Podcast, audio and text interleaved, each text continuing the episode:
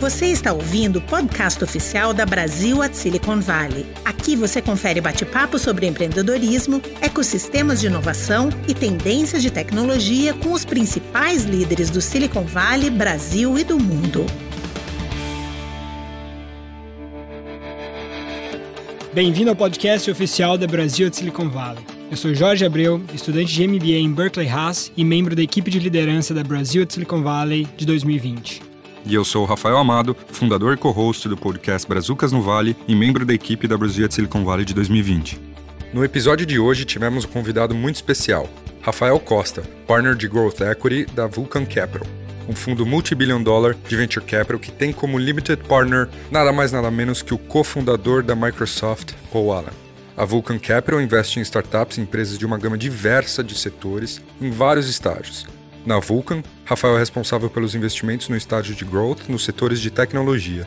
Rafael traz uma bagagem de experiências como investment banker na UBS em Nova York, investidor em growth equity na Summit Partners e anos como investidor anjo no Brasil, o que inclusive culminou com a criação e atuação como venture partner e advisor da OneBC.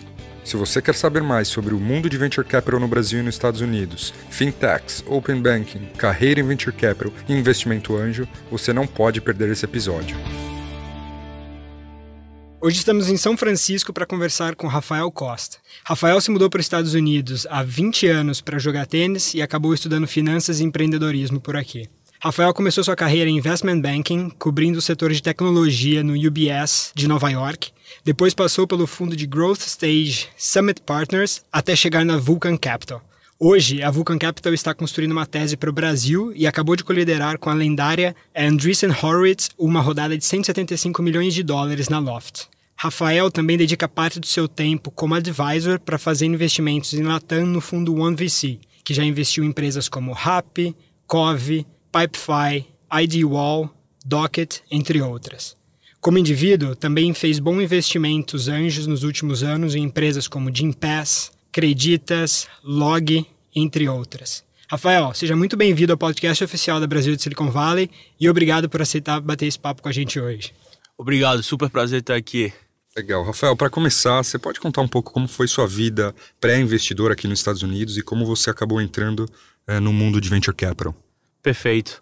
Bom, como vocês mencionaram na introdução, vim para cá para jogar tênis junto com minha família, família de empreendedores. Então sempre fui muito próximo de, empresas. Sempre gostei muito de pensar em businesses, pensar como businesses funcionam, como adicionam valor para para toda a cadeia.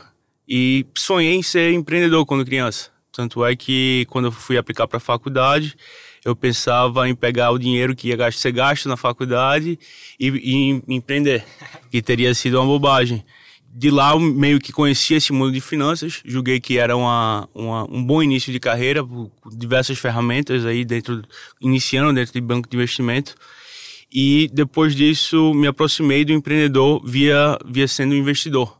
Né? Eu acho que de certa forma tinha um pouco, ainda tem um pouco de ADD, né? Que é a questão não consigo focar em só uma coisa, então ser empreendedor e só focar num negócio específico não era algo que eu gosto muito de estar pensando em diversos negócios ao mesmo tempo e, e connect, connecting the dots. Então é basicamente isso que me veio a ser é, investidor e venture capital, é, onde já atuo há quase 10 anos como investidor aqui no Vale. Que legal, Rafa. É, quão importante você acha que foi essa passagem pelo mercado financeiro, tanto em investment banking quanto em growth equity, para sua carreira hoje como sócio investidor? Bom, acho que foi super importante. É, a formação de, de banco de investimento como, como todo te ensina diversas questões, desde questões mais técnicas, como fazer um DCF, como ler um, um balancete, como pensar em cash flow, como pensar em questões mais estratégicas em termos de, de landscape como todo, mas questões um pouco mais soft também, que é resiliência, e, ou seja, trabalho duro como todo, né? Então, querendo ou não, minha formação é de fato uma formação mais técnica na, na parte de finanças, né, que para a parte de growth isso é super importante, porque não estamos necessariamente investindo só numa, numa ideia ou num PowerPoint, são empresas que, que já têm números, já têm unit econômica, já, tem, já temos que fazer análise financeira. Então essa formação me ajudou bastante nesse, nesse quesito.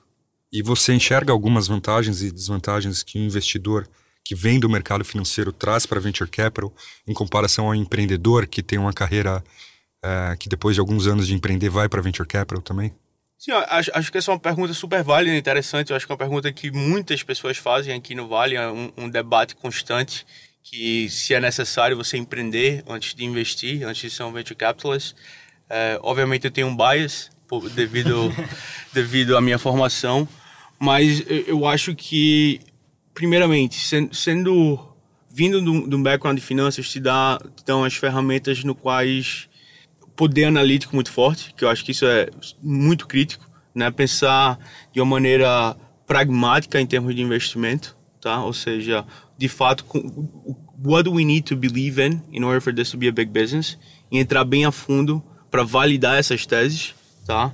Que eu acho que isso é super importante. Então, acho que isso é uma vantagem que uma pessoa mais técnica tem, vindo de um mundo de, de finanças, lidar a capacidade de fazer essa análise, né, que vai desde análise de, de mercado, uma análise mais profunda de unit economics, uma análise mais profunda de projeção, né, que são questões mais tá, táticas. Querendo ou não investir, investir é part science, né? Uhum. Então a parte de ciência você você cobre bem. Essa parte de, da arte em si vem muito mais com o tempo de ser investidor e a questão que muitos falam aí que é pattern recognition. É você ver uma coisa que você já viu antes acontecer e poder ver, entre aspas, o futuro. Tá? Ou ter uma tese para onde essa, esse, esse, certo mercado vai e de onde vai surgir criações de valores. Né? Porém, sendo, sendo um, um operador empreendedor, having been there and done that, acho que lhe dá é, uma facilidade de falar ou dialogar com o empreendedor muito mais fácil. Né? Ou seja, eu já fiz isso, já, já sentei onde você está sentado. Então acho que isso aí é uma grande vantagem de poder falar a mesma língua, entre aspas, do que o empreendedor. Então eu, eu não tenho isso, mas eu acho que de outras maneiras consigo agregar diferente, diferentemente de você tivesse um background de, de operação ou de empreendedorismo. E Rafael, a Brasil Silicon Valley é organizado por estudantes e a gente tem muitos estudantes como ouvintes também. É, você conseguiria dar uma dica para quem, para algum estudante que quer entrar no mundo de venture capital? Não, sem dúvidas. Eu acho que primeiramente curiosidade é, é o, o quesito mais importante para esse mundo de venture capital e proatividade. Então, acho que primeiramente você ter uma curiosidade para entender o mundo de venture capital, não só a parte de investimento, mas entender áreas que você, você gosta ou curte em termos de, de, de, tecnologia, setores específicos, começar a pensar em teses específicas, ter uma visão do mundo, porque isso aí vai lhe ajudar bastante nas conversas que você vai ter com, com investidores. Né? Então, querendo ou não, é um mundo pequeno, mas um mundo muito aberto para tra trazer novos talentos. Né? Então, você, eu, primeiramente, eu acho que networking é algo super importante diferente de outros caminhos que você pode traçar que é bem específico, né? Ou seja, tem você vai lá no Career Services, vai ter uma entrevista, depois da entrevista você vai para o second round of interviews. Acho que o, o caminho para Venture Capital não é, não é bem trilhado, então você tem que de fato ter essa proatividade que eu, que eu mencionei. Então, é, ou seja, code e-mail, é, ir para diversas conferências feitas a Brazil Silicon Valley, tá no meio do ecossistema, né? e começar a agregar desde o início. Então, acho que da mesma maneira que fundos de venture capital investem em empreendedores, eles gostam de pessoas que são criativas e têm essa proatividade, né? Então, look to add value way in advance of um, asking for something. E Rafael, quando vocês estão avaliando potenciais candidatos, quais são as principais características que você olha? Qual, qual tipo de background que atrai, uh, que faz brilhar o olho de, de um venture capital que está que tá contratando, por exemplo?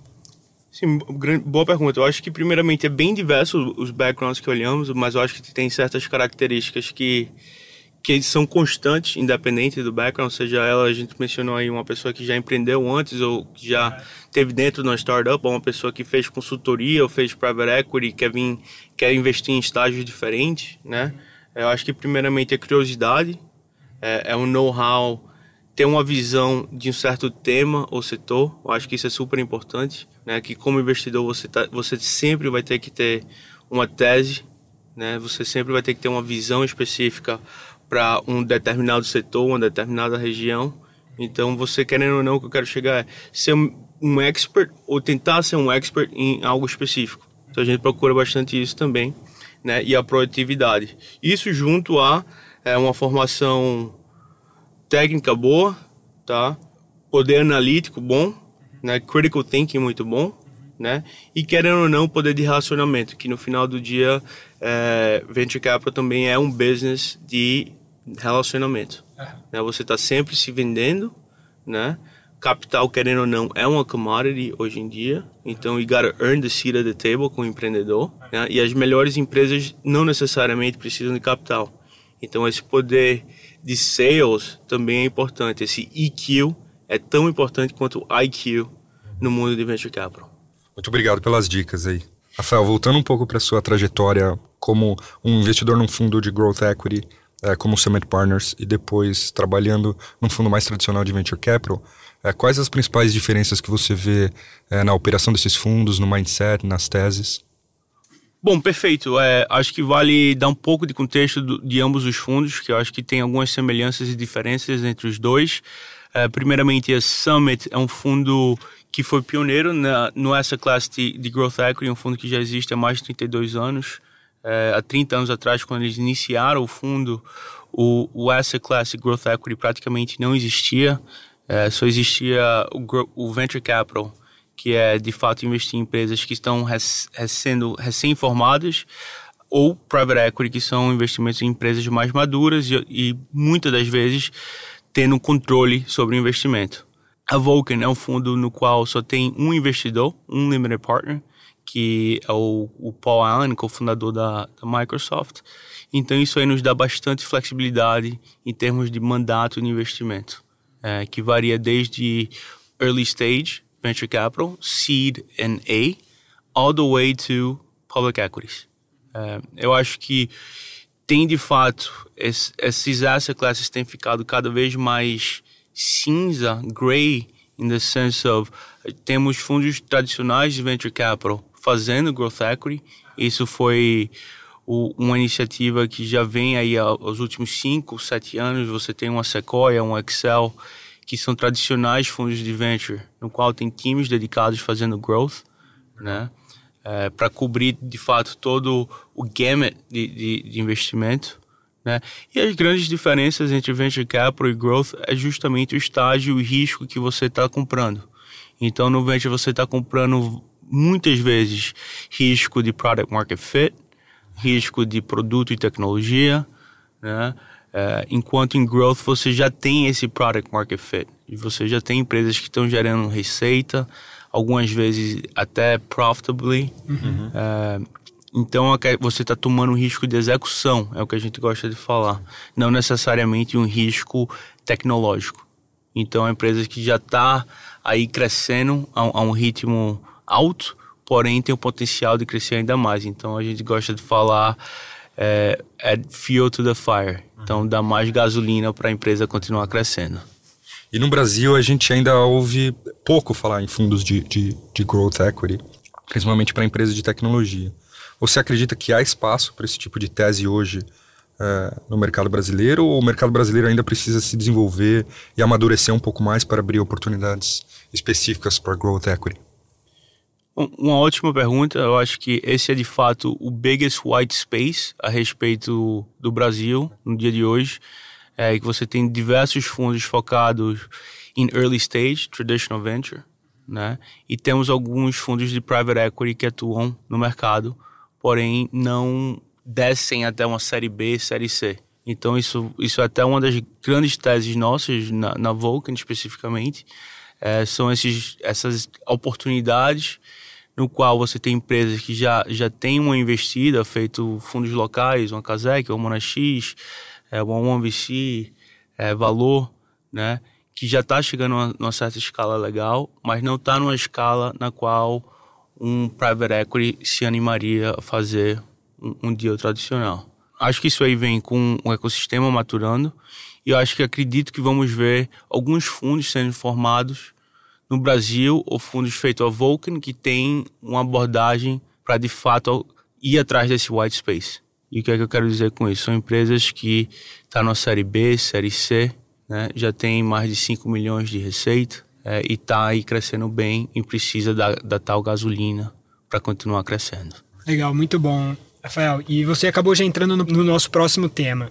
Hoje a Vulcan tem um tamanho considerável e vocês estão construindo essa tese para o Brasil depois de olhar muitos anos uh, o mercado brasileiro. E vocês acabaram de liderar uma rodada na Loft.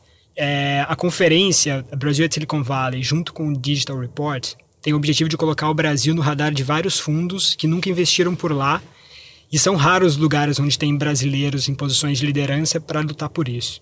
Gostaríamos de entender como que funcionou esse processo interno de conseguir, entre aspas, permissão para começar a cobrir Brasil e o que, que vocês olharam, como vocês olharam e como que funciona esse, internamente esse processo de aprovação para cobertura do Brasil. Precisou passar a tese com o Chief Investment Officer do fundo ou algo parecido?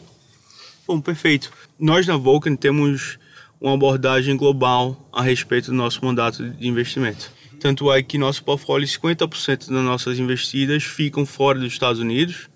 Então, sempre procuramos tendências globais, construímos o portfólio com a visão global.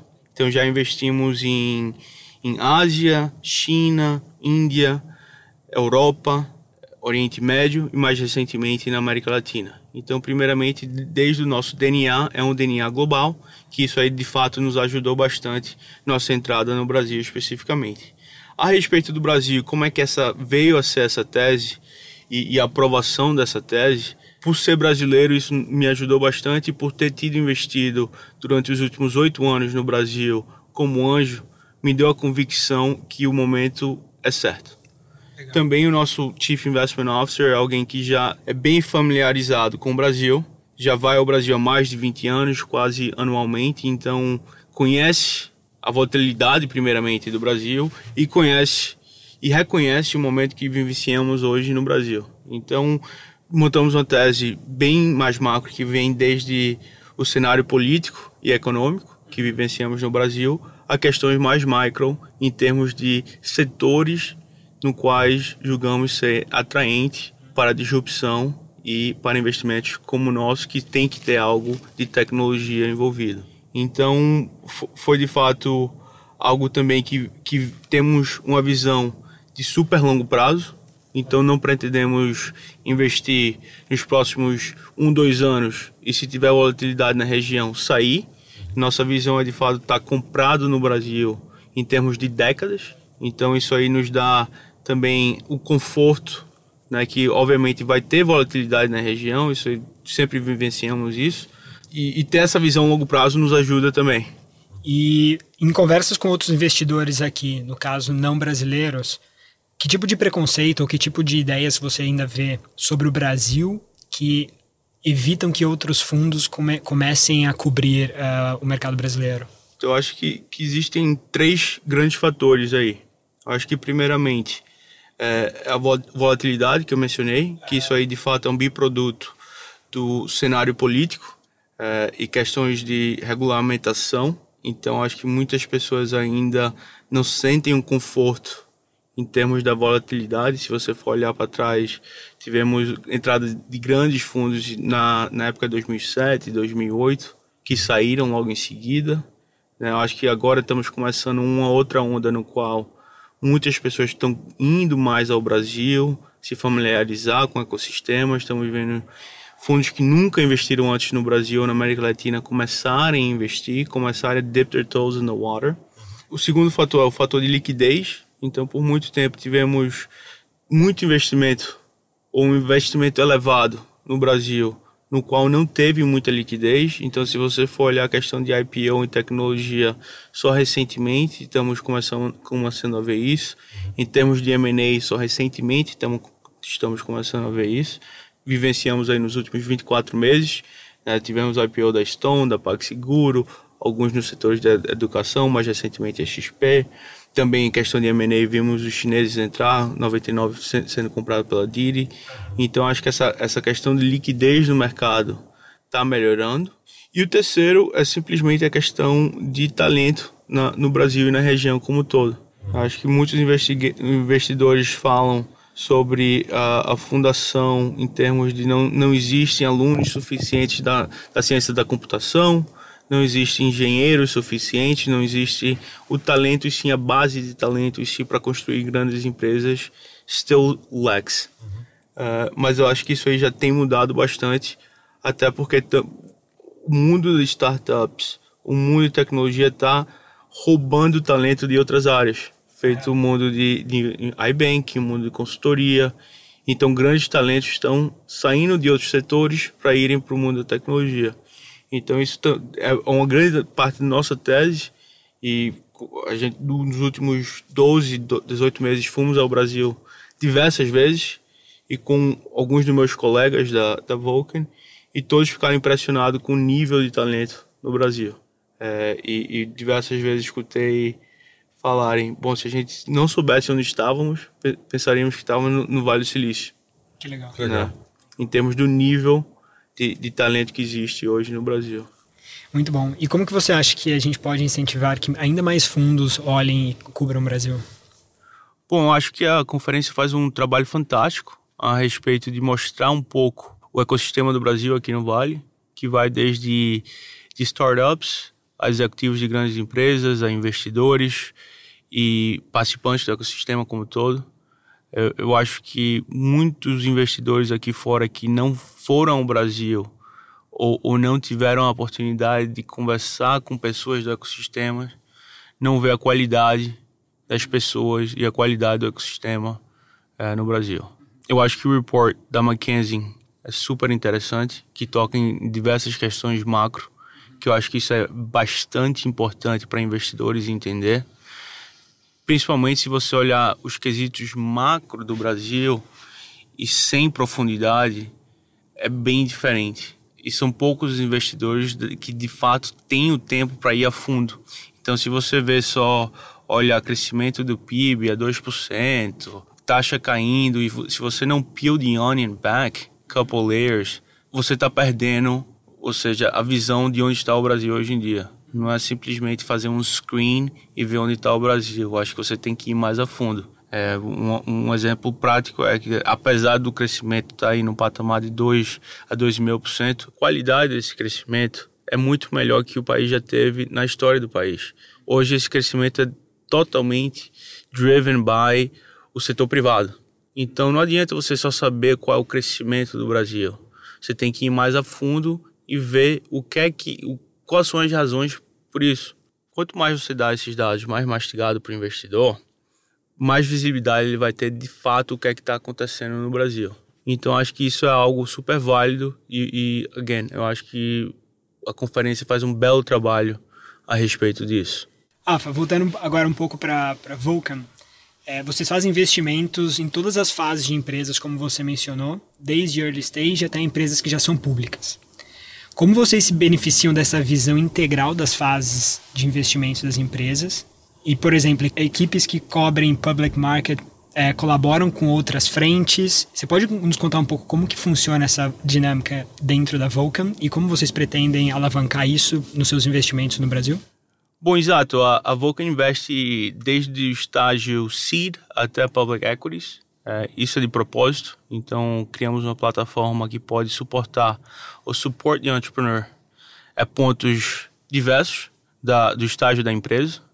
E, de fato, isso é feito com o propósito de sinergias entre os times que focam em diversos estágios. Então, eu tenho um diálogo constante com o nosso time de venture, por exemplo, de seed and early, que nos dá bastante informação em termos do que é que eles estão vendo em termos de disrupção em certos setores que podem influenciar ou impactar investidas nossas, ou influenciar ou impactar teses na, na quais estamos trabalhando, é, até o public equities também. Então, tem um diálogo semanal com nossos PMs de public equities, no qual uh, we share what we're looking at. O nosso book de public equities é um book bem concentrado, nunca tem mais de 30 nomes. E, e, e além disso, é um, é um long-term approach, então a gente não está trading in and out of positions. Então isso aí nos ajuda a ir bem a fundo em certos setores, em certas teses. E essa, essa troca de informação é super importante em termos de, de como vemos o mundo. Mais especificamente, até como nós trabalhamos juntos, quando eu tive recentemente no Brasil numa imersão em fintech. Quem foi comigo foi nosso portfolio manager de financial services, Então, nós no Brasil tivemos com empresas públicas e privadas no setor de fintech, que nos ajuda bastante a ter uma visão holística do ecossistema. Que não adianta só olhar uma empresa que está crescendo muito no privado sem ter uma visão da, dos incumbents. Isso é fato na, na questão de, de, fintech. E até tem empresas públicas no, na, na, questão de fintech que são disruptors. So you take a Stone, PagSeguro, they're both disruptors to rede Cielo. E para eu ter uma informação e uma visão em neobanks, eu preciso ter uma visão nos incumbents. Eu preciso ter uma visão o que é que o Itaú está fazendo. Preciso ter uma visão no que é que o Santander está fazendo, o que é que o Bradesco está fazendo. É, e vice-versa. Então isso aí é, é super, importante para nós. É, e, e, isso aí é, é, um diálogo constante que temos dentro da Vulcan, essa troca de informação né, entre public e private. Muito legal. E com tantas oportunidades de investimento, quais que são os principais critérios que vocês avaliam na, nas empresas?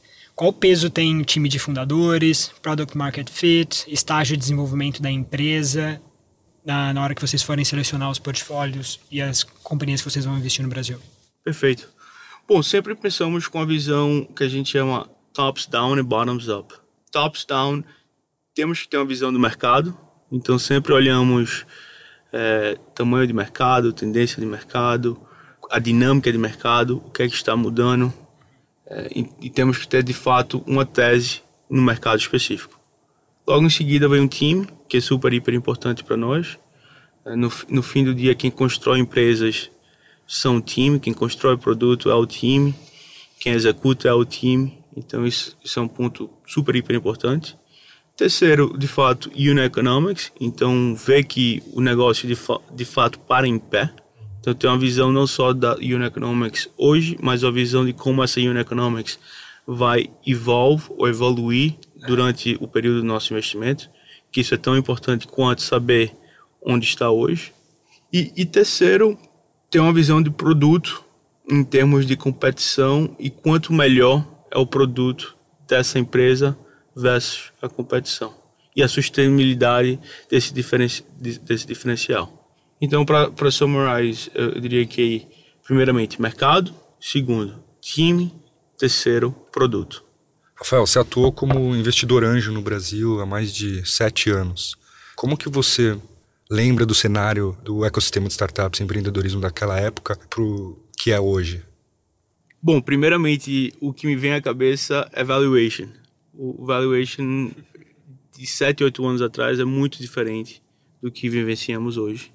Que, querendo ou não, é um, é um biproduto do, do maturamento do ecossistema como todo. Segundo, os empreendedores em si. Então, lá atrás, há 7, 8 anos atrás, tínhamos pouquíssimos empreendedores que estavam fazendo isso pela segunda vez ou terceira vez, que já tiveram sucesso, já tiveram um ou dois exits todos eram meio que marinheiro de primeira viagem, entre aspas. Diferente de hoje, que já temos empreendedores que já estão na sua segunda ou terceira startups. Ou empreendedores que já fizeram parte de algum time, que tiveram um exit e agora está fazendo pela segunda vez, porém como CEO, como co-founder. Então acho que isso aí é super válido em termos que a gente vê muito aqui no Vale, né? Que são repeat entrepreneurs, uhum. serial entrepreneurs que ajuda bastante serial entrepreneurs, que, ou seja, para o investidor isso lhe dá uma convicção maior, porque a pessoa já fez, já mostrou que é capaz, que tem um poder de execução muito bom. E terceiro, eu, eu acho que, voltando à questão de time e talento, é, os times hoje são muito, muito mais fortes, muito mais profissionalizados do que é, 7, 8 anos atrás. 7, 8 anos atrás, você trazer alguém para trabalhar numa startup era difícil você conhecer alguém que tinha uma, uma proposta para ir trabalhar numa McKinsey, uma Bain, uma BCG, Goldman Sachs, UBS, JP Morgan, era muito difícil. Enquanto hoje eu acho que startups está aí no, entre um ou dois de qualquer aluno saindo, sendo formado hoje em dia. Então isso ajuda bastante é, o ecossistema como todo. Terceiro é a questão de, de capital como todo. É, hoje temos fundos que há 7, 8 anos atrás não existiam. Temos anjos que 7, 8 anos atrás não existiam. Então, a, o acesso a capital é muito mais abundante hoje do que era há 7, 8 anos atrás. Rafael, mais uma das suas atividades no mundo de investimento é como venture partner e advisor do fundo OneVC. Você pode contar um pouco para a gente como nasceu a OneVC? Sim, perfeito. A OneVC é um fundo de early stage, seed and series A, é, com atuações tanto no Brasil e América Latina quanto aqui no Vale do Silício. É, de fato, foi um, um, projeto que nasceu aí da paixão de investir, de ser anjo e investir em empresas que estão sendo iniciadas, né? essa paixão de ajudar um empreendedor a construir empresas. Né? Então, já é, é um grupo de investidores ou de amigos que já vinham investindo há um bom tempo juntos, né, que tinham um track record interessante e legal, e foi, foi uma função de profissionalizar e institucionalizar algo que já, já vinha sendo feito há um bom tempo. Então, era, foi justamente o pensamento de se nós víamos fazendo um trabalho legal como um anjo na física, se nós tivéssemos recursos institucionais, né, pessoas dedicadas 100% do seu tempo a isso, mais recursos para poder agregar ainda mais valor a nossas investidas, a gente podia fazer um trabalho ainda melhor do que víamos fazendo. Então foi daí que nasceu a OneVC. E como que funciona o papel de um venture partner e, e advisor é, num fundo de venture capital? Varia bastante, depende, depende muito do papel do venture partner em si.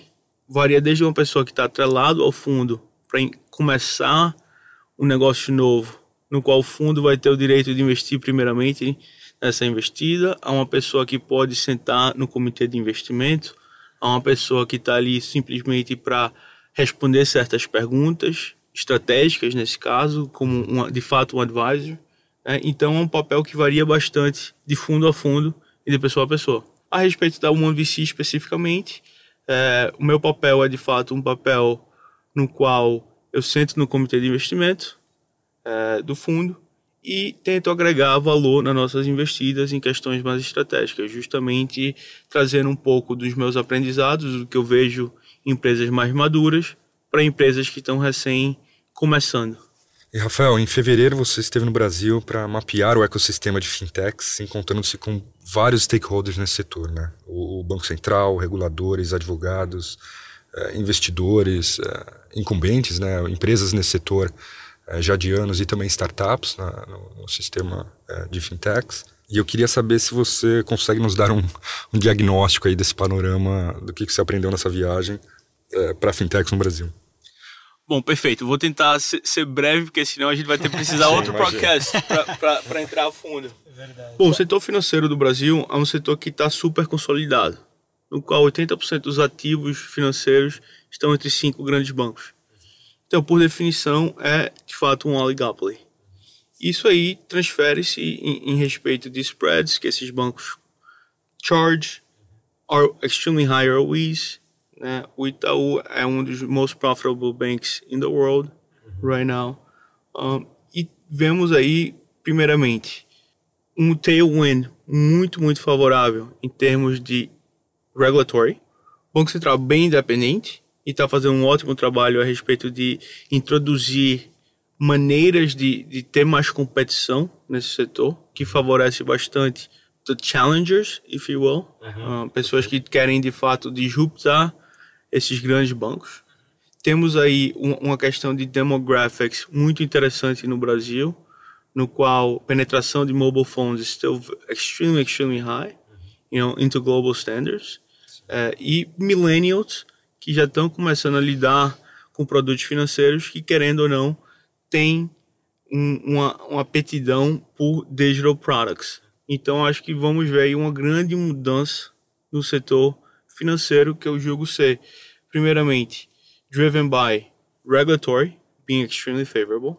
Two, changing demographics. Three, um, just technology shifts. E essa combinação desses três becomes something extremely powerful for disruption. Perfeito. O que, que você acha que o Brasil está fazendo de bom e isso é, eventualmente até melhor que os Estados Unidos e o que, que você acha que o Brasil ainda precisa aprender com os Estados Unidos é, nessa indústria? É, primeiramente, o Brasil está se espelhando bastante no UK, in terms of open banking. Então, estão se espelhando bastante, which is the preeminent kind of regulatory body in the world for, for financial services and open banking as a whole. O Brasil está fazendo um papel fantástico em termos a infraestrutura do Brasil no mercado financeiro is pretty top tier on a worldwide basis, tá? Então, pagamentos instantâneos que foi recen recentemente semana passada, inclusive, o Banco Central falou da Pix. Isso aqui não existe no, no, nos Estados Unidos. So it's, it's already ahead of the United States. Muito, muito da nossa infra infraestrutura bancária foi da época da, de muita inflação, no qual, ou seja, você tinha que ter muita eficiência sim, no setor sim, bancário, sim. Né? Então isso aí foi muito mais uma um, fiz, construímos sobre uma dor que tínhamos e isso aí vem nos beneficiando ao longo dos últimos anos. Então, o, o setor bancário no Brasil, em termos de infraestrutura, é muito eficiente. A ineficiência vem em termos de lack of transparency, concentration, right? Which is kind of what o que o Banco Central está batendo muito de frente e de uma maneira muito saudável, que não é necessariamente é, implementando caps, implementando é de uma maneira muito market friendly, right? It's it's via giving making it easier to to get licenses, de uma maneira muito saudável, que não é necessariamente implementando ceilings ou caps on fees, uhum. não é necessariamente ditando o que um pode ou não pode fazer, mas sim incentivando competição, incentivando disrupção. Você, Rafael, você já fez o link para minha próxima pergunta, que seria entender um pouco mais o que, que o Banco Central tem feito é, para aumentar essa competitividade no Brasil.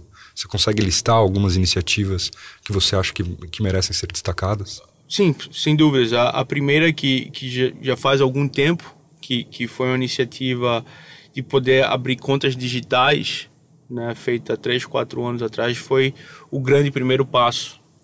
Novas regulamentações saindo do Banco Central.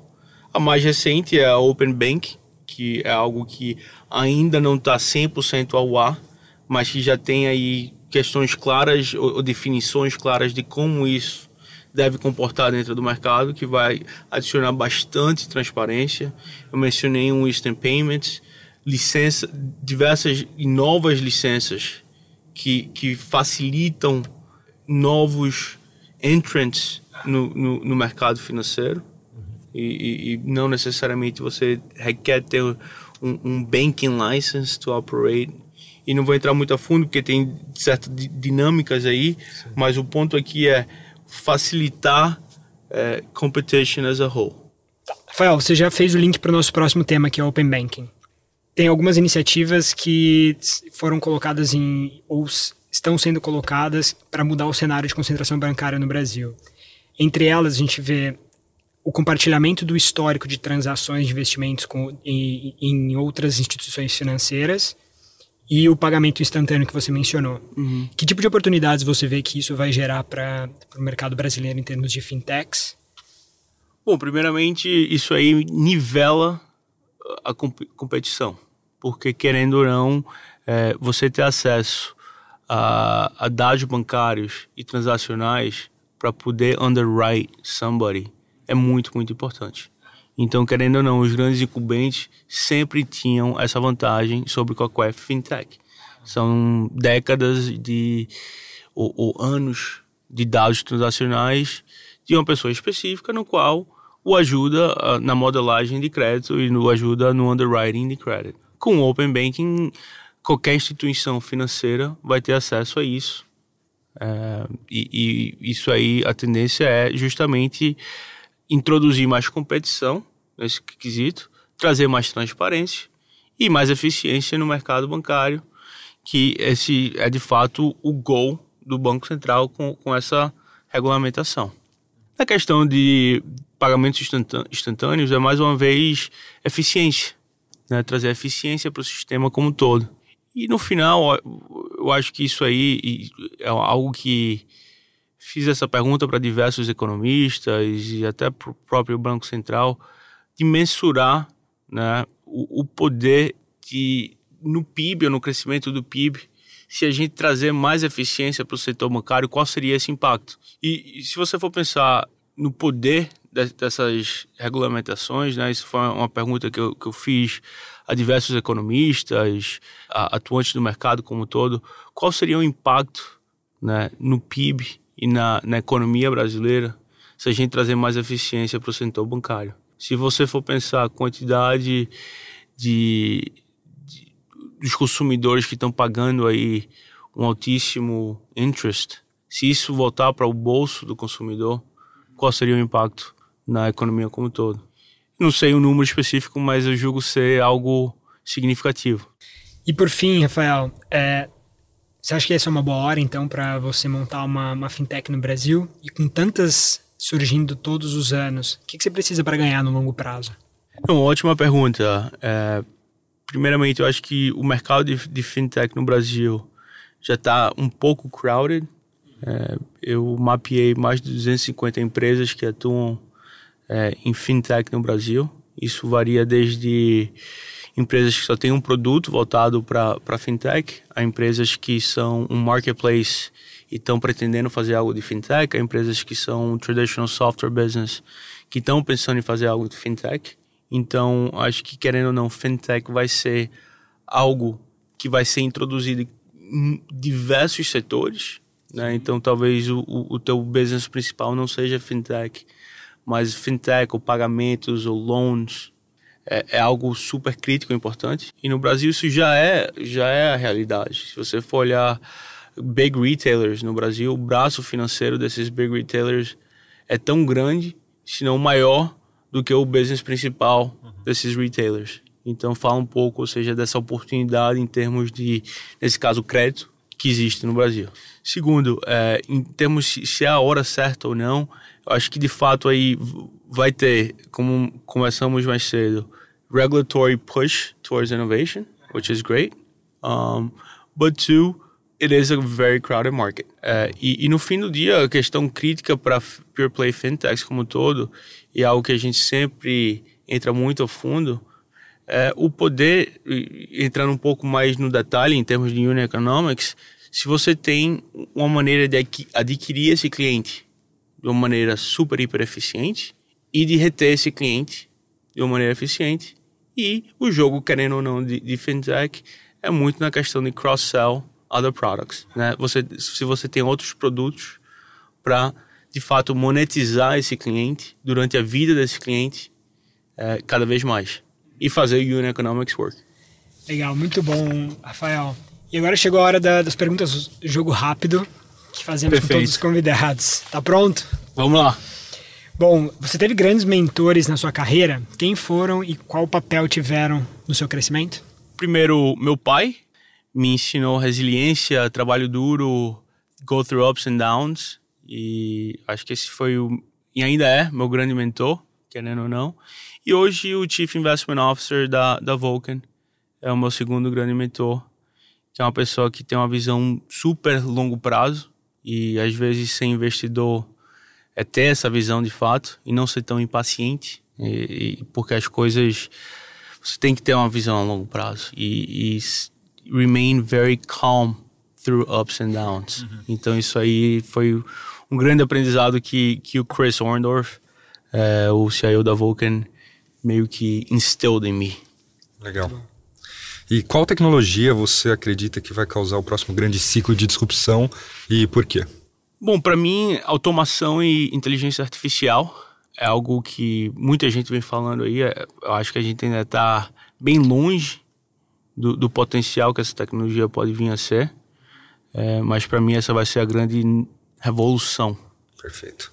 Se você fosse empreender no Brasil nos próximos anos, qual setor escolheria e por quê? Nossa. uh, bom, eu, eu, começaria com grandes ineficiências que existem no Brasil. É, eu acho que o setor de healthcare é um setor muito interessante, é, que, que, é um setor que, que faz a composição de healthcare no termos de PIB é significativo e tem diversas ineficiências. O setor de insurance né? É outro que está um pouco voltado à fintech. But it's a big, massive, massive market with a lot of inefficiencies and friction. Então, eu começaria pensando mais alto em macro, onde existem ineficiências, um mercado grande o suficiente e entrando mais a fundo. E se você pudesse mudar qualquer coisa no Brasil do dia para a noite, o que, que você escolheria mudar? Educação. Educação. A educação. É, eu acho que isso é primordial para uma grande, grande economia. É, educação envolta muito nos temas que conversamos hoje, em termos de talento, é, team. Então a educação seria número um. Muito bom. E se você pudesse levar qualquer coisa do Brasil para o mundo, o que, que seria? Nossa. Pode ser picanha, talvez. Não, eu acho o, o poder empreendedor do brasileiro é, é algo super interessante. Né? Eu acho que não muitas pessoas falam disso, mas eu não sei a porcentagem específica. Mas se você for olhar o Brasil, é um país de empreendedores, de micro e pequenos empreendedores. E a última pergunta do jogo rápido é se você pudesse escolher agora uma dica para te dar, dar para o Rafael Costa há 10 anos atrás, que dica você daria para você mesmo? Bom, eu acho que eu daria duas específicas, tá? Primeiramente, sempre se rodeie de pessoas que são tão boas ou melhores que você, porque querendo ou não, sua aptitude é, é, converge com o talento que está ao seu redor. E segundo, seja paciente. Eu acho que paciência é importante. Ter um, um pensamento longo prazo, porém a execução no dia a dia. Então seria essas duas. Pô, legal. Com a idade a paciência veio chegando, é. mas nem, nem sempre. É, com certeza. Rafael, muito obrigado por ter topado bater esse papo aqui com a gente. Obrigado. Hoje falamos com Rafael Costa, da Vulcan Capital. Eu sou o Jorge Abreu e esse foi mais um episódio do podcast oficial da Brasil at Silicon Valley. Nos siga nas principais plataformas de podcast e nos envie seus comentários e feedbacks. Eu sou o Rafael Amado e nos encontramos nas principais redes sociais e plataformas de podcast. Até a próxima. Esse foi mais um episódio do podcast oficial da Brasil at Silicon Valley. Para acesso completo ao nosso conteúdo, siga-nos no Spotify, Google Play e Apple Podcast. Até a próxima edição.